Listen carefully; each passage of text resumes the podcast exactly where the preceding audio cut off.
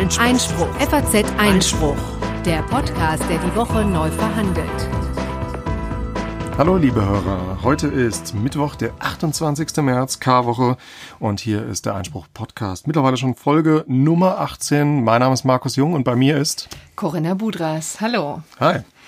Wir haben wieder irre Themen diese Woche, denn es ist viel passiert. Schon das Wochenende brachte einen Paukenschlag. Wir schauen auf die Verhaftung des früheren katalanischen Regionalpräsidenten Charles Puigdemont, von dem viele schon sagen, er sei der erste politische Gefangene der, Gefangene der Bundesrepublik Deutschland.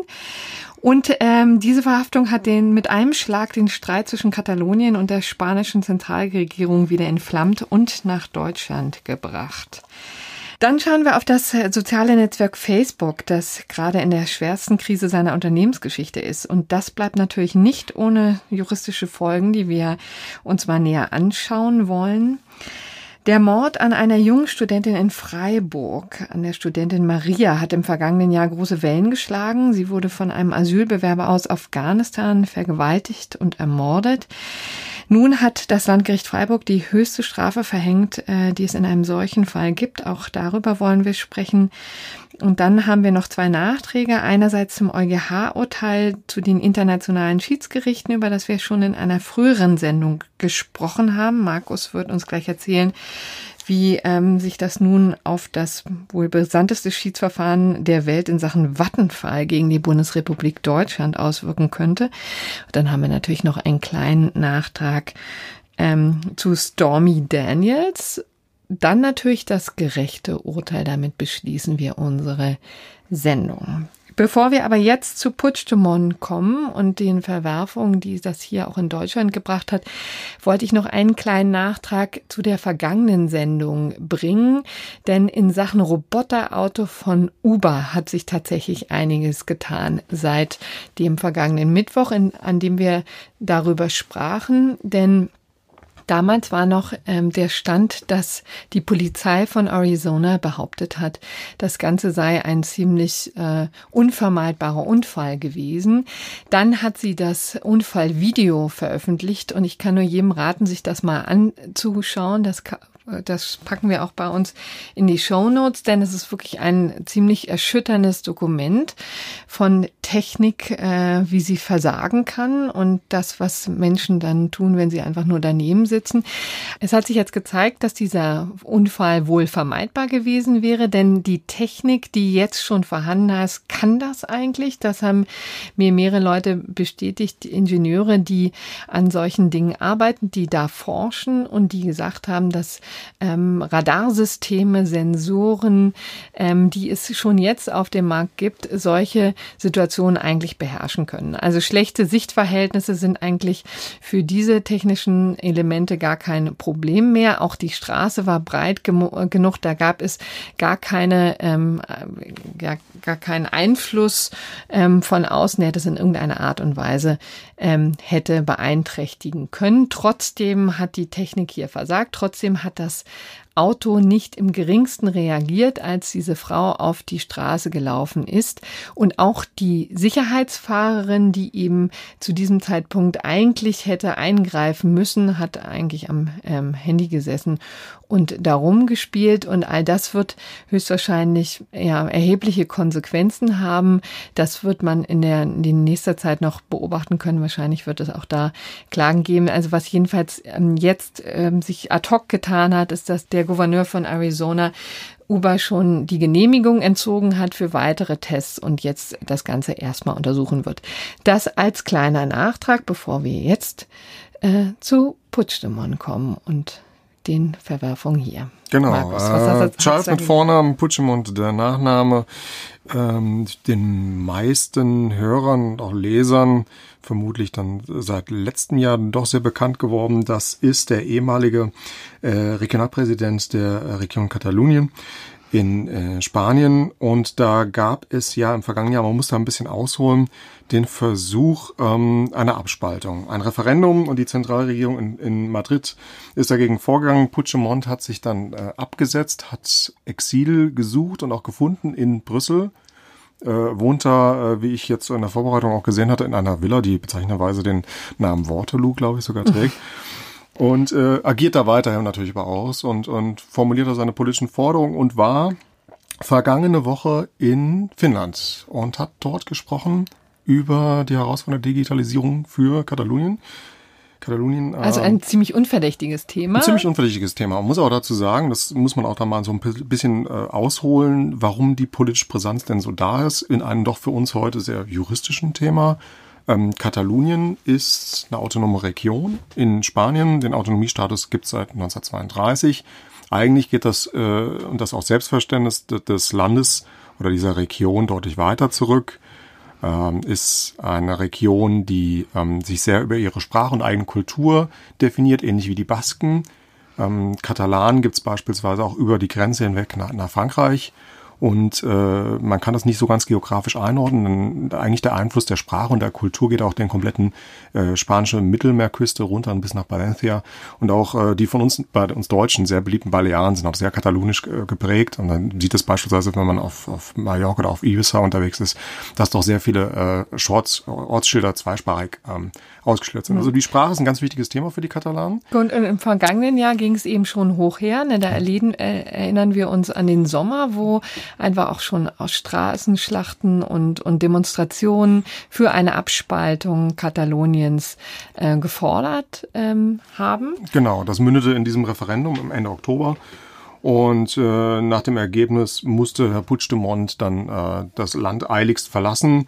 Äh, es gab damals schon Versuche, ihn ausliefern zu lassen und der Konflikt, über den wir uns heute unterhalten, mündet eigentlich oder beginnt damit, dass äh, Spanien in der vergangenen Woche erneut einen internationalen Haftbefehl ausgestellt hat. Und zwar mit diversen Vorwürfen, die da sind Hochverrat, Rebellion und äh, Veruntreuung öffentlicher Gelder.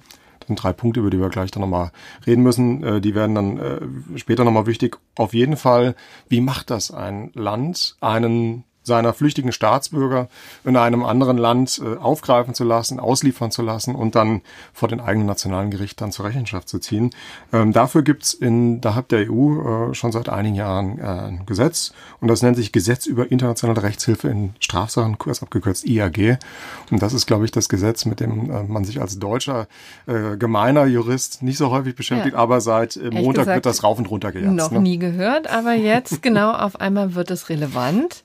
Denn am Wochenende wurde eben äh, Putzschumann auf seiner Reise von Finnland wieder zurück nach Belgien. Ne? Genau. In Deutschland festgenommen auf einer Autobahnraststätte. Genau, er ist äh, in Dänemark über die Grenze und ähm, da hat man dann offenbar geschaltet und er wurde dann gewissermaßen hinter, kurz hinter der äh, deutsch-dänischen Grenze aufgegriffen und äh, festgesetzt und dann ging die ganze Gemengelage los. Ähm, Zuständigkeit des Amtsgerichts. Dann wurde der jeweilige oder hier zuständige Generalstaatsanwalt, der natürlich äh, sonntags äh, da keine Entscheidung mehr getroffen hat, äh, noch, noch angerufen. Dann äh, hat man das auf Montag verlagert. Und schlussendlich, ähm, neben der ganzen politischen Brisanz und der politischen Diskussion, die es dann in Deutschland gab, äh, wird sich jetzt dann zeitnah das Oberlandesgericht Schleswig damit beschäftigen müssen. Denn das ist nun mal auch gut so, muss man sagen, in Deutschland, dass wir diese Gewaltenteilung haben zwischen Legislative, Exekutive und Judikative.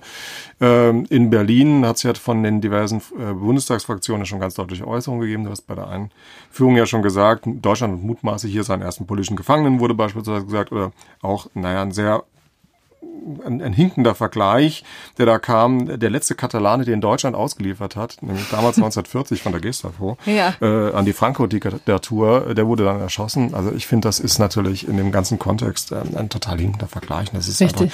einfach äh, nicht die richtigen Worte und an der Maßgabe, die hier gefunden wird. Kurzum, genau, aber es ja. ist eben ein sehr, sehr brisanter Fall. Vielleicht gehen wir noch mal einen kurzen Schritt zurück zu den drei Vorwürfen, die ihm jetzt ähm, tatsächlich zur Last gelegt werden von der spanischen Regierung, denn das ist sozusagen die die Grundlage dessen, wofür er jetzt hier in Haft sitzt. In Schleswig-Holstein ist er eben, äh, sitzt er hinter Gittern und wartet darauf, ob er nun nach Spanien ausgeliefert wird oder nicht. Mhm.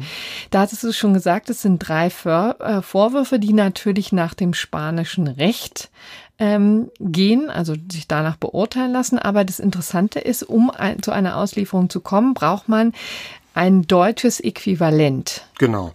Ähm, das ist dann tatsächlich der springende Punkt in der Sache. Vor die Klammer ziehen würde ich gerne aber noch, dass man natürlich nicht so, so auch Fälle gibt, in denen es nicht so eine komplexe rechtliche Prüfung gibt, nämlich dann, wenn du so einen Strafenkatalog hast von schweren Straftaten, mhm. die eigentlich in allen EU-Ländern äh, nach bestimmten rechtsstaatlichen Maßstäben äh, ähnlich bewertet werden. Terrorismus, Terror zum Beispiel. Äh, Cyberkriminalität, mittlerweile auch Menschenhandel. Also da finden auch im Sinne der Kooperation zwischen den Ländern der EU und abgesichert durch die, die Rechtsprechung des, des EuGH doch deutlich unkompliziertere und schnellere äh, Abwicklungen statt und in dem Sinne dann auch Auslieferungen.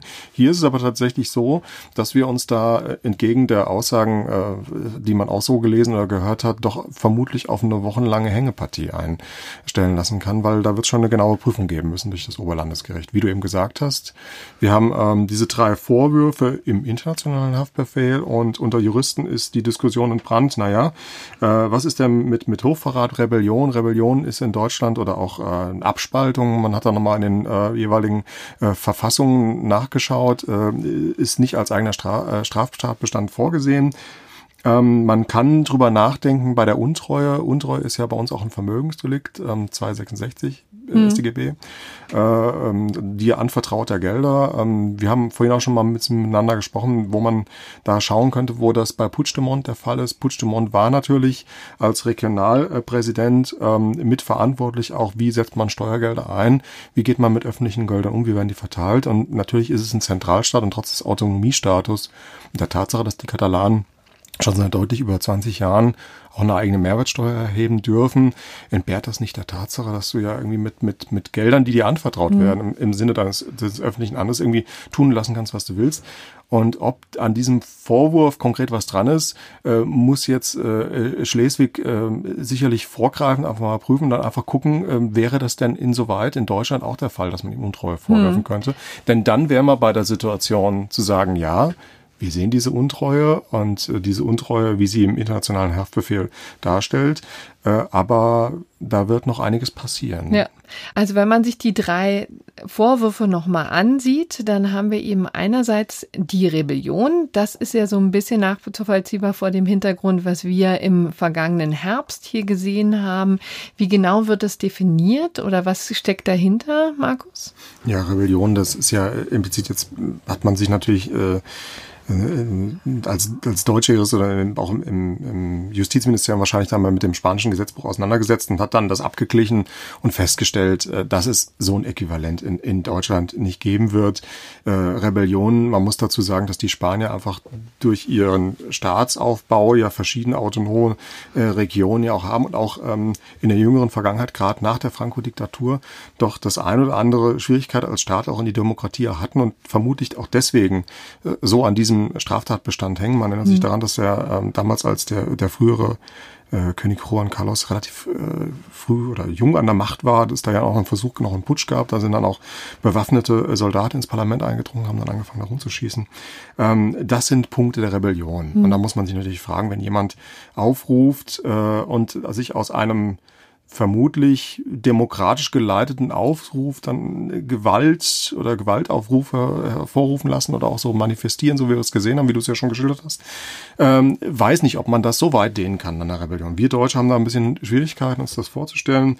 Das gibt, gibt es bei uns schlicht und ergreifend ja, das, auch nicht. Das, das Justizministerium sagt, im, im, im StGB äh, äh gibt es diesen Wortlaut, den Vorwurf der Rebellion nicht. Man mhm. sagt dann aber zum Beispiel auch, nein, den Straftat des Hochverrats, ob man das gleichzusetzen kann, das müsste müssten die konkreten Behörden, damit auch die schleswig-holsteinische Justiz erstmal prüfen, äh, laut StGB, ich habe da jetzt nochmal nachgeschaut, konkretisieren die das, dass ein Hochverrat nur dann strafbar ist, wenn er mit Gewalt oder mit Drohung von Gewalt begangen wird. Mhm. Äh, mit Drohung von Gewalt ist ja wiederum auch was, was uns Juristen sehr vertraut ist durch die Vermögensdelikte, wenn wir so an, an Nötigung, Repressung, äh, äh, auch Raub dann natürlich denken.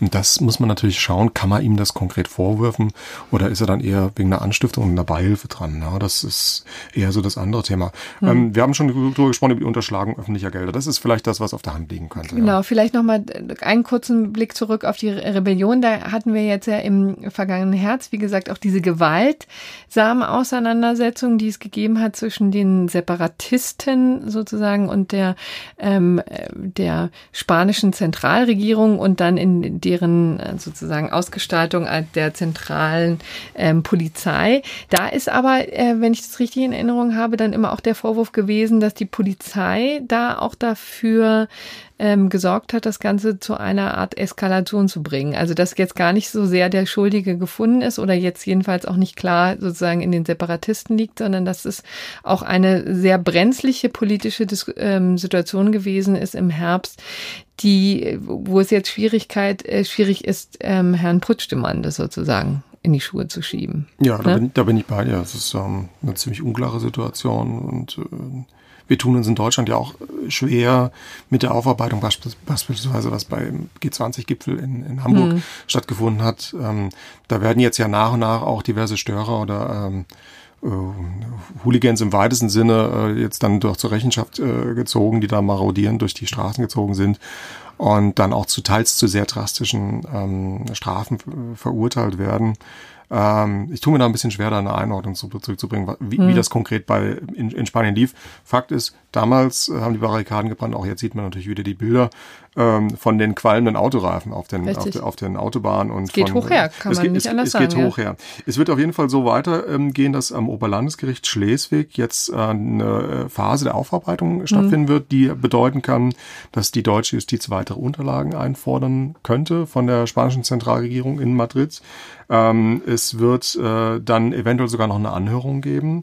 Und dann beginnen Fristen natürlich im Hintergrund zu laufen. Die Fristen, da haben wir das nochmal angeschaut. Es gibt also eine ominöse Frist von bis zu 60 äh, Tagen, die jemand in Auslieferungshaft bleiben darf. Die kann unter Umständen auch länger dauern. Mhm. Aber das ist auf jeden Fall schon mal eine Maßgabe, dass auch die deutsche Justiz weiß, wir können doch nicht endlos auf Zeit spielen. Und die andere Frage, die natürlich auch auf der Hand liegt, ist, was ist denn mit Puigdemont, wenn er jetzt hier festgesetzt wird und eventuell gar nicht mehr auch nach Belgien zurück kann, mhm. könnte er theoretisch in Deutschland Asyl beantragen? Na, wir haben natürlich da ja. ganz andere äh, ähm, Personen oder ganz andere Bevölkerungsgruppen und ganz andere Herkunftsländer im Blick. Und das ist äh, auch der, ähm, denke ich, entscheidende Punkt. Theoretisch würde so ein Asylantrag gehen. Das ist so die Einschätzung von Asylrechtlern. Die Chancen, ob der dann aber tatsächlich von den Behörden äh, auch so bewilligt werden würde oder verabschiedet würde, äh, diese, die werden als nicht sehr groß eingeschätzt, denn Spanien ist halt als anderes EU-Mitgliedsstaat mhm. doch ein äh, sogenanntes sicheres Herkunftsland. Sie gilt als sehr sicher und äh, deswegen wird er wohl äh, keine große Chance haben für so einen Asylantrag. Ja, also ich meine, äh, Spanien ist natürlich wirklich eine, ein ganz enger Partner in der Europäischen Union und das ist natürlich auch der Grund, warum es jetzt hier auch so brenzlig ist. Ähm, denn ähm, zwischen Deutschland und Spanien möchte man sich natürlich nichts möchte man nichts anbrennen lassen, das ist schon klar. Aber auf der anderen Seite ähm, gibt es hier viel, viel Unmut. Vielleicht zum Schluss nochmal, äh, Markus, deine Einschätzung. Würdest du sagen, politischer Gefangener oder sollten wir die Justiz, sollten wir ein bisschen mehr Vertrauen in die Justiz haben? Also ich plädiere ganz klar dafür, dass wir hier äh, die Justiz in Ruhe ihren Job machen lassen sollten. Ähm, es wurde schon zu viel auch in der Politik gesagt. Auch äh, der Regierungssprecher hat ganz klar nochmal betont, dass äh, Spanien ein Rechtsstaat ist, weil das eben nochmal äh, angesprochen wurde, äh, wo man auch sich sicher ist, dass da äh, die Dinge gut ablaufen würden, ähm, dass es auch um eine Partnerschaft geht und eine Verlässlichkeit innerhalb der EU. Ähm, ich tue mir da schwer mit, hm. einer, mit einer Einschätzung. Die werden jetzt innerhalb der nächsten anderthalb Monate sicherlich zu einer vernünftigen Entscheidung kommen. Ja. Aber es ist natürlich viel Frustration, egal mit wem man spricht. Es wird immer geseufzt und den Blick in den Himmel gerichtet und gefragt, warum musste der ausgerechnet in Deutschland festgenommen werden?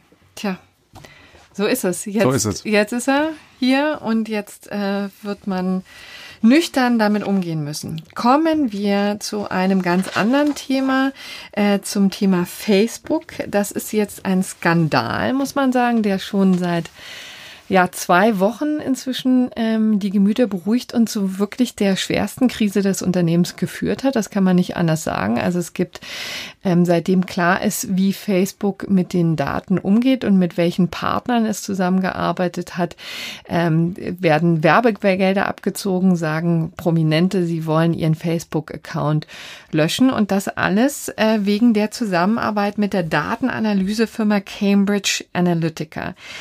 Jetzt ist ähm, bekannt geworden äh, durch einen Whistleblower, den Whistleblower Christopher Wiley, ähm, der eben bekannt gegeben hat, wie äh, in Interviews mit der New York Times und dem Guardian, äh, wie bei Cambridge Analytica mit den äh, Daten von Facebook umgegangen ist, wie an äh, wie Cambridge Analytica überhaupt an diese Daten gekommen ist und äh, was es damit getan hat, ähm, um den amerikanischen Wahlkampf zu beeinflussen. Vielleicht noch einen Schritt zurück. Cambridge Analytica. Was ist das eigentlich für ein Unternehmen? Also es gibt sich den, ähm, den Ruf eines äh, wirtschaft wissenschaftlich fundierten Analysehaus, deswegen Cambridge Analytica, hat sich auch ein, äh, zu diesen Zwecken ein Büro in der Cambridge University ähm, äh, ja, gebucht, um sozusagen deutlich die Seriosität herauszustreichen. Tatsächlich ist es eigentlich ein Unternehmen, das in London ansässig ist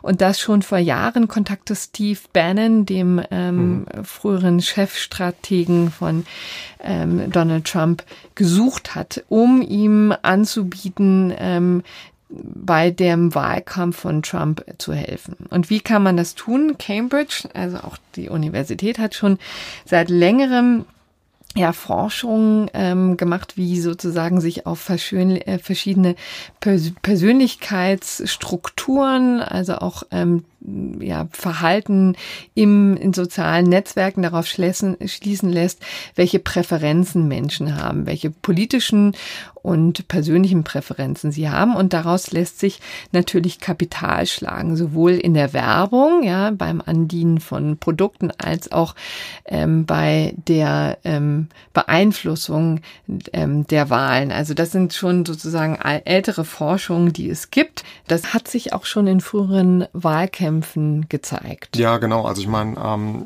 Obama ist ja für seine Aktivitäten rund um das Einbinden sozialer Medien, seine Wahlkämpfe sogar sehr gelobt worden im Nachhinein. Hat Folgendes gemacht, dass er über bestimmte äh, Verhaltensprofile innerhalb seiner äh, Folgerschaft oder seiner ähm, Sympathisanten festgestellt hat, es gibt bestimmte Profile oder bestimmte Merkmale und dann die Leute gezielt auch angesprochen hat, hier äh, innerhalb eurer Freundeskreise macht er auch Werbung für mich, äh, anniziert eine Stimmung und so kam es ja zu diesem auch über die sozialen Netzwerke sehr weit verbreiteten Yes We Can. Wir kennen das aus den früheren Wahlkämpfen von Barack Obama.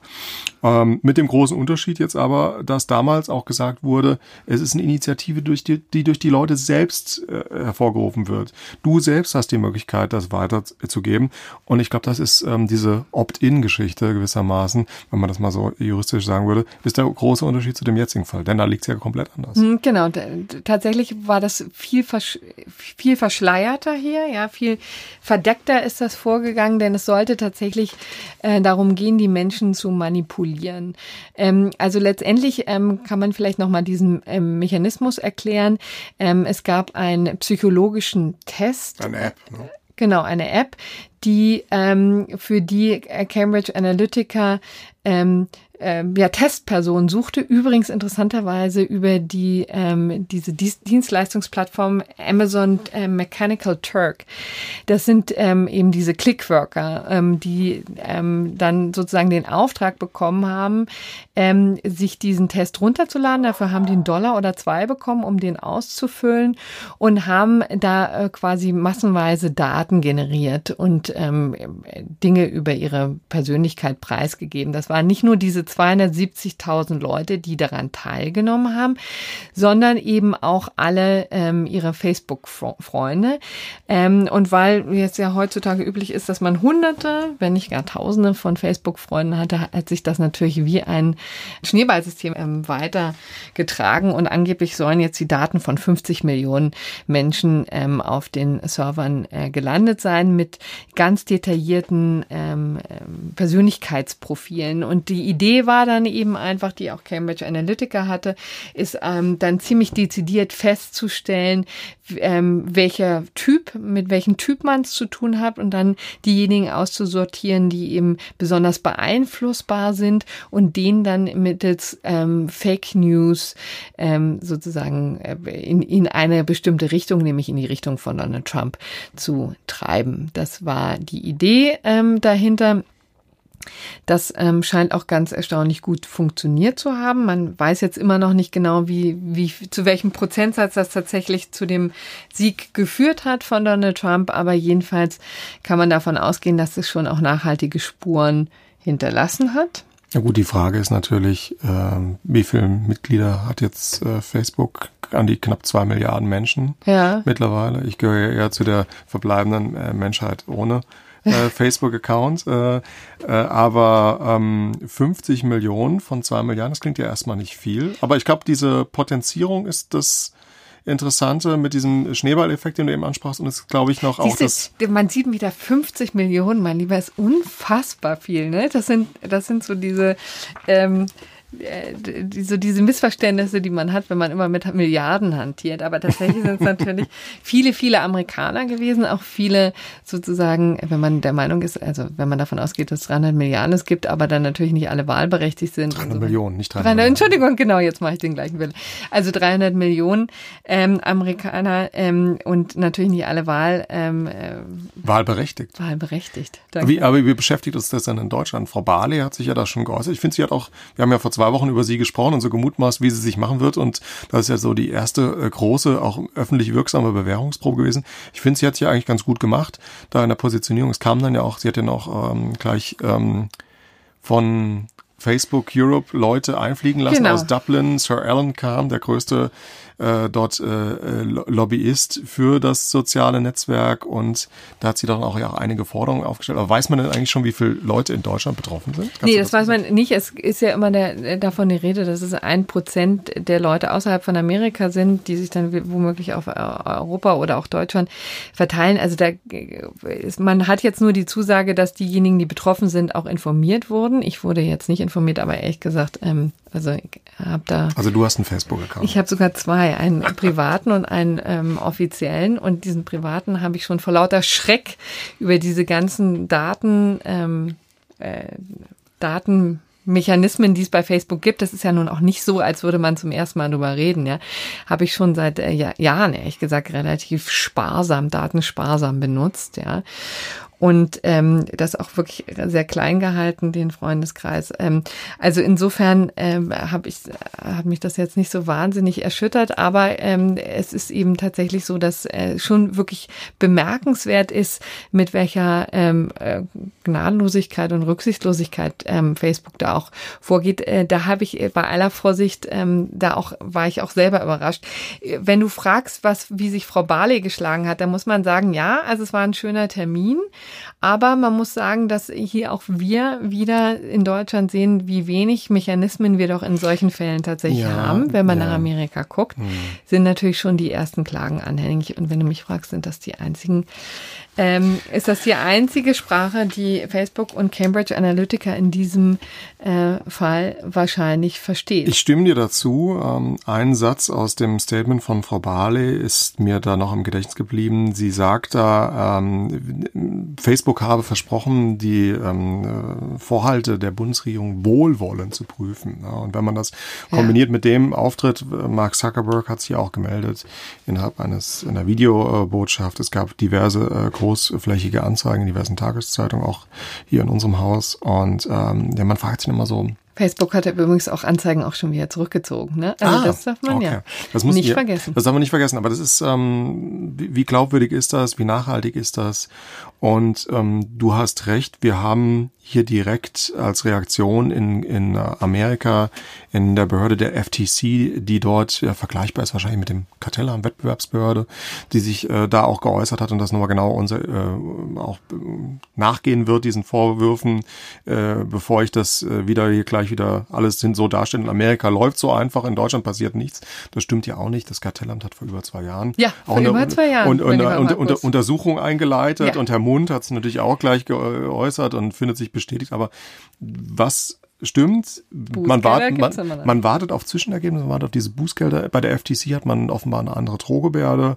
Und ähm, die Börsenreaktion war auch ja gleich so, das darf man ja nicht aussprechen. Wir sprechen hier viel über Glaubwürdigkeit, äh, wir sprechen über äh, Kundenservice, aber wir müssen auch sagen, was hat das für einen wirtschaftlichen Schaden auch schon für Facebook gehabt? Ähm, der, äh, der Aktien, Aktienkurs, Aktienkurs abgestürzt, abgestürzt ja. um äh, teilweise neun äh, Prozent, hat sich dann wieder erholt, aber ähm, offenbar ja schon seit Anfang des Jahres deutlich Kapital vernichtet. Genau, aber vielleicht reden wir nochmal ganz kurz über die Klagen, die es denn nun gibt. Es sind natürlich mhm. auch etliche Sammelklagen und ich will will ja. wirklich das amerikanische ähm, System echt nicht verherrlichen, aber es ist natürlich, mischt sich immer so ein bisschen mit der Frustration, die sich über die mangelnden ähm, Rechtsschutz hier in Deutschland gibt. Ne? Also es gibt ähm, es gibt ja noch zwischen dem Schwarz und dem Weiß hier in ähm, in den beiden Ländern gibt es ja noch eine ganze Menge Graustufen, die man sich vorstellen könnte. Also zu den Verbraucherklagen ist jetzt so, dass in den Vereinigten Staaten ähm, schon einiges eingelegt wurde, äh, zum Beispiel in Florida, zum Beispiel in Illinois und übrigens auch da vielleicht noch mal ein kleiner Hinweis: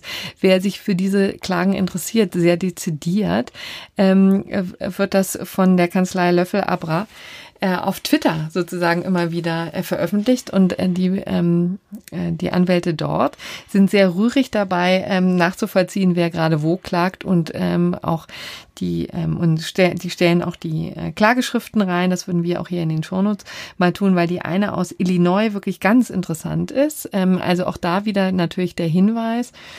Ähm, dass ähm, das natürlich Vorwürfe sind, die von den Anwälten beziehungsweise den Klägern erhoben wird. Da ist natürlich nichts ähm, schon bestätigt, aber ähm, also und man weiß nicht genau, wie äh, die oder die, die der Standpunkt von Facebook wird sich dazu noch ähm, erst ähm, artikulieren. Aber es ist eben sehr interessant, was darin schon alles ähm, sozusagen dargelegt wird.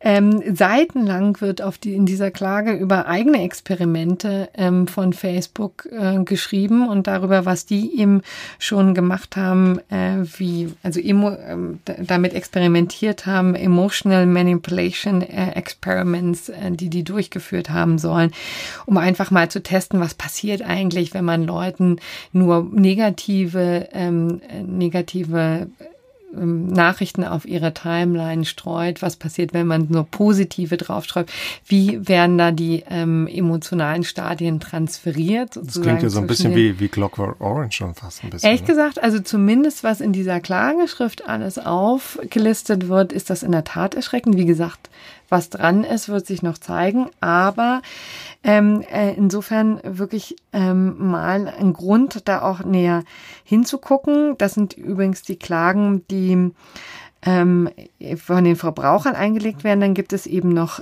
äh, US-Investoren, die Facebook verklagen, ja eben einfach, weil sie sachlich falsche und irreführende Aussagen zur Firmenpolitik gemacht haben sollen.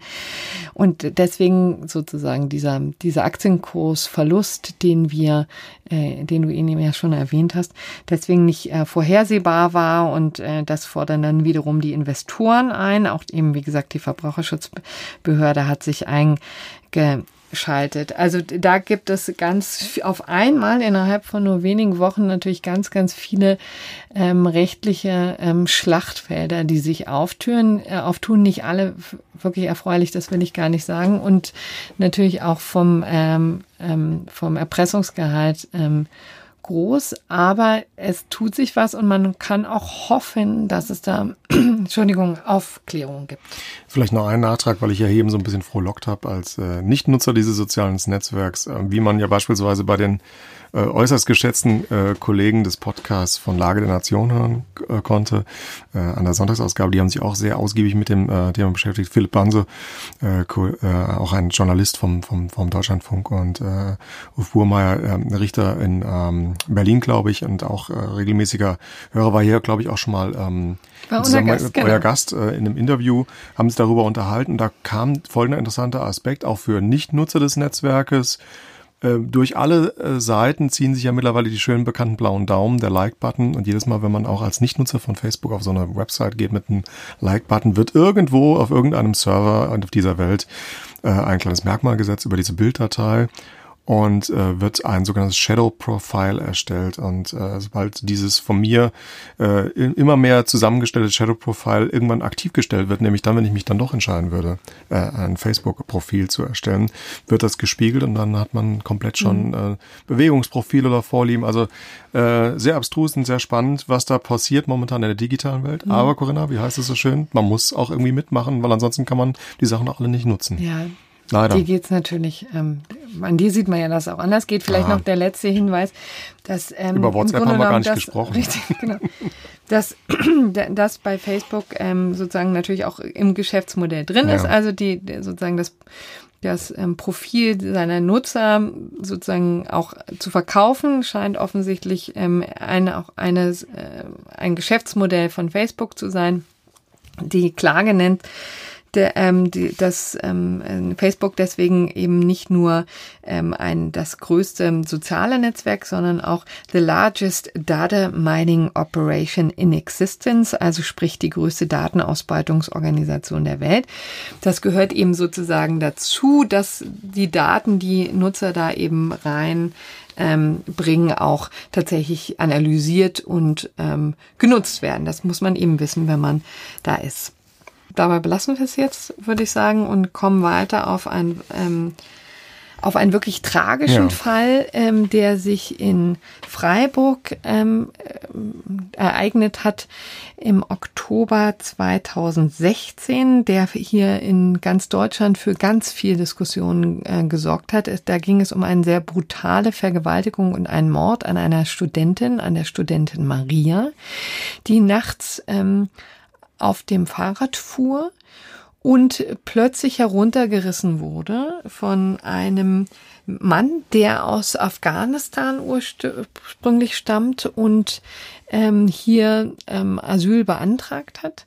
Der hat sie gepackt, hat sie runtergerissen, hat sie vergewaltigt und dann in, ähm, in einen Fluss in die Dreisam, bei, die bei, bei, in Freiburg äh, gelegt. Geworfen, ja. genau, und auch dafür gesorgt, dass sie ähm, ertrinkt und stirbt, also eben stirbt, um, sein, ähm, um seine Tat zu verdecken.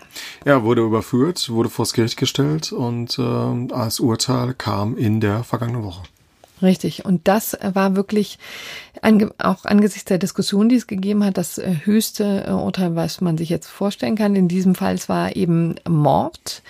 Und ähm, der wurde geahndet nicht nur mit der ähm, vorgesehenen lebenslangen Freiheitsstrafe, sondern auch mit der Sicherheit, mit Sicherheitsverwahrung. Das heißt, nach den üblichen 15 Jahren kommt er keineswegs frei, sondern wird weiter weggestellt, weil das Gericht eben eine ähm, besondere Gefahr gesehen hat in diesem Mann ähm, und ähm, gesagt hat, es besteht eine, ein großes Risiko, dass er das nochmal tut. Denn äh, Anlass gab es ja in der Vergangenheit. Dieser ähm, Flüchtling ist ja, wie man jetzt nachvollziehen kann, äh, zuvor über Griechenland eingereist. Und in Griechenland gab es ja schon mal den Vorwurf eines, wenn ich es äh, richtig recherchiert habe, versuchten Tötungsdelikts. Und trotzdem konnte er weiter genau. äh, nach Deutschland einreisen, wurde offenbar dann nicht wurde, mehr... Wurde er sogar verurteilt für zehn Jahre, ist dann, hat dann zwei Jahre da gesessen und ist aus irgendeinem Grund wieder vorzeitig freigelassen worden und ist dann weiter eben nach Deutschland gefahr, äh, gefahren und hat hier eben dann auch diese furchtbare Tat begangen. Und die Diskussionen waren mannigfaltig, auch weil dieser Mann zunächst übrigens als Jugendlicher gehandelt wurde. Ja, das, genau. Denn das Ganze fand übrigens auch vor einer Jugendstrafkammer statt, denn er hat einfach behauptet, er sei wesentlich jünger als er ist. Ich glaube, er hat behauptet, er sei ähm, 17 zu, zum Tatzeitpunkt und ähm, ähm, so hat man ihn auch am Anfang tatsächlich ähm, hat man diese, diesen Fall auch betrachtet. Dann gab es allerdings ähm, Überprüfungen. Mhm. Anhand seiner Zähne hat man dann festgestellt, dass er wesentlich älter sein muss. Genau, also es gibt verschiedene Diskussionen, die da stattfinden. Ähm, Anwendbarkeit, Erwachsenenstrafrecht, Jugendstrafrecht, da gibt es ja auch bestimmte Vorschriften im äh, Jugendstrafrechtsgesetz und ähm, die da eine Überleitung möglich machen. Das hat was mit Entwicklungsreife zu tun, wo man dann sagt, ist jemand im Alter von 18 bis 21 äh, schon so weit in seiner Persönlichkeitsstruktur, dass er die Tat auch kognitiv so als ähm, Tat äh, hätte äh, verwirklichen können und damit eventuell als Erwachsener zu bestrafen wäre, was wir natürlich dann sehen, eine deutlich längere Haftstrafe gewesen ist und in dem Fall ist es ja dann auch so. Und äh, das, was du eben ansprichst, ist ja die Diskussion, die parallel dann sehr auch, man muss schon fast sagen, gesellschaftspolitisch lief, ähm, soweit es um die äh, Alterfeststellung von, von Flüchtlingen ging, weil das ja nicht der einzige Fall ist, der in dem Kontext in die ähm, Diskussion gerät. Wir haben ja in Kandel in Rheinland-Pfalz, wo ja auch ein äh, Mädchen erstochen wurde von ihrem mutmaßlich deutlich jüngeren Freund, auch äh, ausländischer Herkunft, auch ein Flüchtling, eine ganz ähnliche Diskussion wieder, ja. Hm. Genau, und ähm, letztendlich hat das sozusagen alles ähm, für ihn nichts gebracht. Also er wurde, es wurde wie gesagt abgelehnt, das nach Jugendstrafrecht ähm, zu beurteilen. Die Kammer hat ziemlich dezidiert gesagt, ähm, ich glaube, es war jetzt gar nicht äh, genau klar, wie alt er jetzt nun eigentlich ist. Jedenfalls über 18. Ähm, dann gibt es ja noch die Möglichkeit, bis 21 mhm. das nach ähm, Jugendstrafrecht zu beurteilen, wenn der ähm, die nötige Reife nicht vorliegt. Ja, aber da gab es ja, glaube ich, mhm. im, im Urteil selbst ist, ist, das, äh, ist die Kammer darauf eingegangen, hat gesagt, dass diese Voraussetzung nicht sieht ja. und deswegen das Erwachsenenstrafrecht äh, dann auch zu, zu Gelte kam, mit der Folge eben der lebenslangen Haft plus ähm, der Feststellung der besonderen Schwere der Schuld äh, und ähm, der natürlich äh, anschließenden Sicherungsverwahrung. Ja. Genau. Also insofern ein wirklich sehr tragischer Fall, der jetzt ein sehr klares Ende gefunden hat. Ich würde sagen, da. Ja, Ende weiß ich noch nicht. Er hat ja offenbar auch schon ankündigen lassen, da in Revision gehen zu wollen. Und hm. dann wird sich der Bundesgerichtshof vermutlich, äh, je nachdem wie schnell das jetzt abläuft, äh, schon Ende des Jahres, in der zweiten Jahreshälfte, mit dem Fall nochmal beschäftigen müssen. Nichtsdestotrotz, ähm, so jemand ist natürlich dann jetzt erstmal hinter Gittern. Ja, da ist nicht, hm. dass äh, er in dem Kontext jetzt frei rumlaufen könnte. Das würde, glaube ich, mit der Historie, äh, auch wenn da nach rechtsstaatlichen Gesichtspunkten immer noch eine Unschuldsvermutung gelten könnte, soweit er nicht rechtskräftig verurteilt ist, wenn er in Revision geht. Aber das wäre ja auch Hanebüchen, wenn der jetzt dann rumlaufen hm. könnte. Ne? Und letztendlich rechtlich war ja dann ähm, relativ wenig äh, unklar, denn dass es diesen Mord gegeben hat, also dass es die Vergewaltigung äh, gegeben hat, war klar. Dass ähm, es dann zu einem Mord kam durch, da war das Mordmerkmal eben die Verdeckungsabsicht der ähm, ersten Tat. Ähm, auch das schien ähm, relativ ähm, problemlos und äh, gegeben zu sein. Das heißt, ähm, wird man sehen, wie viel dann tatsächlich an Diskussionsbedarf es noch vor dem Bundesgerichtshof genau. gibt. Aber ich denke, wir können dann zu den, äh, das ist wie gesagt ein Abschluss, wir können dann jetzt zu den, zu den Nachträgen kommen, ja. die auf zwei frühere Sendungen rekurrieren. Die eine, die glaube ich äh, Konstantin und du zusammen aufgenommen haben, Anfang März diesen Jahres, vor äh, ziemlich genau drei Wochen, gab es eine Entscheidung des Europäischen Gerichtshofs. Die haben an zwei Tagen der Woche immer, so muss man schon fast sagen, so eine Sammelentscheidung und eine hat dann doch sehr weitreichende Auswirkungen für äh, die sogenannte Schiedsgerichtsbarkeit gehabt. Das ist die Achmea-Entscheidung, ein Fall, über den ihr hier diskutiert habt, betraf äh, Investitionen, einer niederländischen Krankenversicherungsgruppe in der Slowakei. Da ging es um ähm, Öffnung eines Marktes, Liberalisierung eines Marktes. Und damals hat der EuGH entschieden, dass ähm, er ähm, das Instrumentarium von internationalen Schiedsgerichten insoweit nicht anerkennt, dass die als Institution ein Vorlagerecht haben hm. an den EuGH selbst. Denn wenn er das zugelassen hätte, hätte natürlich jedes Schiedsgericht sagen können, pass auf, wir haben, stellen uns die Frage im Fall XY, ob dieser Sachverhalt mit dem Europarecht überhaupt äh, übereinstimmt ist, konform ist und würden das gerne von dir hm. geklärt haben, wie es die nationalen Gerichte auch machen können. Und ähm, genau, da, das hat der EuGH nicht zugelassen genau. und hat dann aber gleichzeitig gesagt, übrigens auch diese Schiedsgerichte als solche sind nicht vereinbar mit Europarecht. Das war ein ziemlicher Schlag ähm, ja. im, ins Kontor von rund 200 ähm, ähm, ja, Schiedsklauseln, die es ja gibt in den unterschiedlichen ähm, äh, bilateralen Verträgen zwischen verschiedenen Staaten. Nun gibt es ja einen Fall, den ähm, Vattenfall. Den Vattenfall, genau. genau, also Vattenfall, äh, der Energiekonzern, der hier gegen die ähm, Energiewende geklagt hat, gegen den Atomausstieg mhm. der Bundesregierung und dies vor dem ähm, Schiedsgericht in Washington getan hat. Da hat sich, ähm, da gibt es jetzt Auswirkungen, äh, die, die das EuGH-Urteil tatsächlich auf dieses Verfahren ja, hat. Das ist ein, äh, ein Fall, den wir beide ja auch schon seit längerem sehr intensiv verfolgen. Corinna hat Anfang des Jahres äh, größer darüber geschrieben, ich auch in Vergangenheit schon.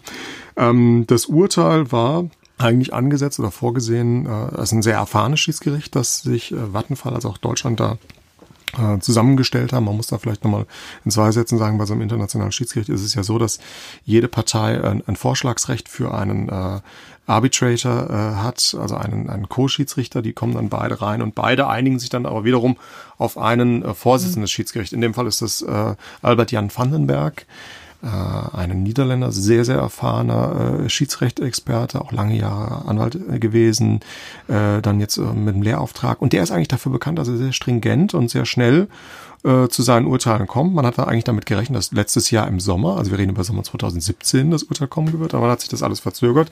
Man kann das ganz gut sehen, weil ähm, das X, so heißt die Organisation, ähm, da ist nach außen auch sehr transparent, macht, macht, wann dann da nochmal Schritt X kommt mhm. und Schritt Y und, und man sieht, dass das Schiedsgericht auch im vergangenen Jahr noch das eine oder andere Mal sogenannte Procedural Orders äh, einberufen hat, dann sind dann Schriftstücke nochmal reingereicht mhm. worden mhm. und tatsächlich ist es dann aber auch so gewesen nach dem EuGH-Urteil, das war glaube ich ähm, äh, Anfang März, 3., 4. März, muss es unmittelbar danach Briefe, so habe ich das recherchieren können und habe das auch erfahren.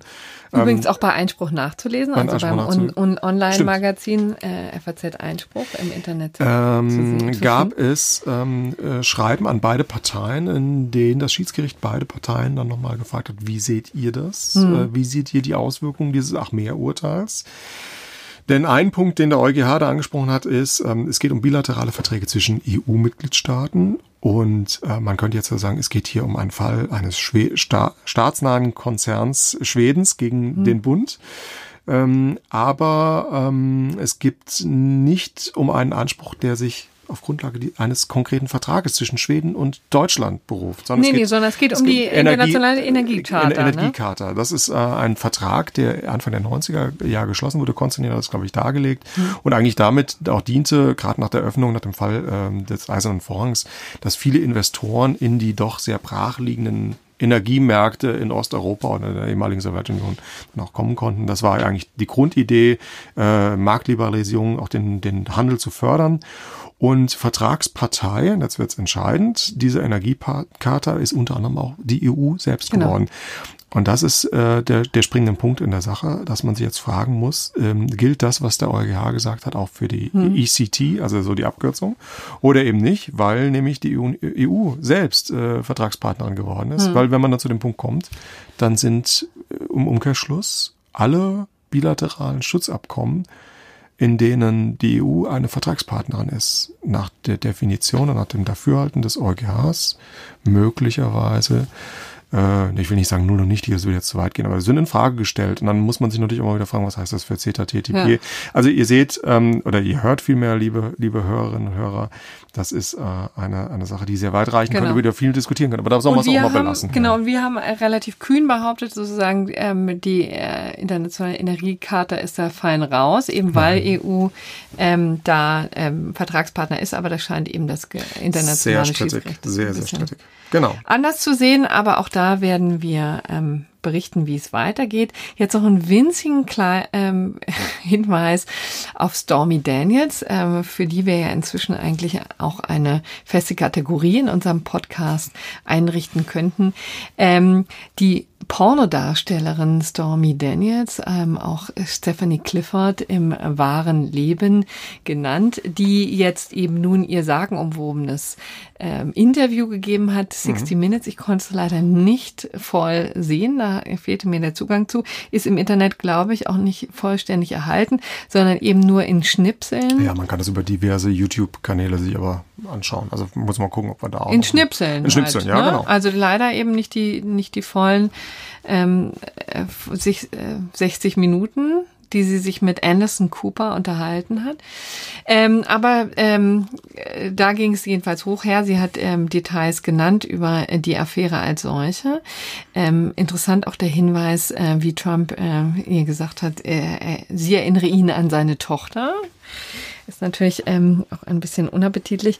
Aber ähm, was wir juristisch noch hinzufügen können, ist, dass ähm, seitdem natürlich zwischen dem Trump-Anwalt Michael Cohen und ihrem Anwalt hoch hergibt, da gab es auch ähm, dann wieder Anwürfe im Fernsehen und jetzt ähm, noch eine Klage, die Stormy Daniels wiederum gegen Michael Cohen gerichtet hat, nämlich äh, der Diffamierung, denn äh, sie fühlt sich jetzt sozusagen schlecht behandelt und ähm, da gibt jetzt ähm, sozusagen nicht nur Schlagabtausch vor äh, laufenden Kameras, sondern ja. eben auch weiter vor Gericht. Vielleicht da noch ein Aspekt, weil wir äh, in der Folge von vor zwei Wochen da ja sehr viel über die Non-Disclosure Agreements ja. gesprochen haben, die, die Geheimhandelsabkommen, äh, Klauseln.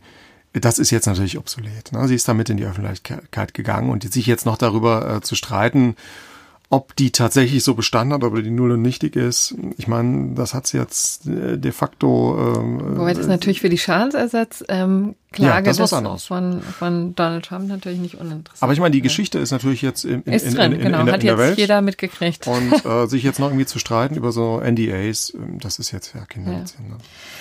Kommen wir nun zum gerechten Urteil. Da geht es einfach um die Brisanz, ähm, die es haben kann, wenn man ähm, ein Prank, Terroranschlag. Du musst jetzt, glaube ich, nochmal erklären, jetzt für den einen oder anderen, was ein Prank ist. Ja, ein Prank ist sozusagen einfach nur ein schlechter Scherz. Ja, also das so hat es ja früher auch schon gegeben.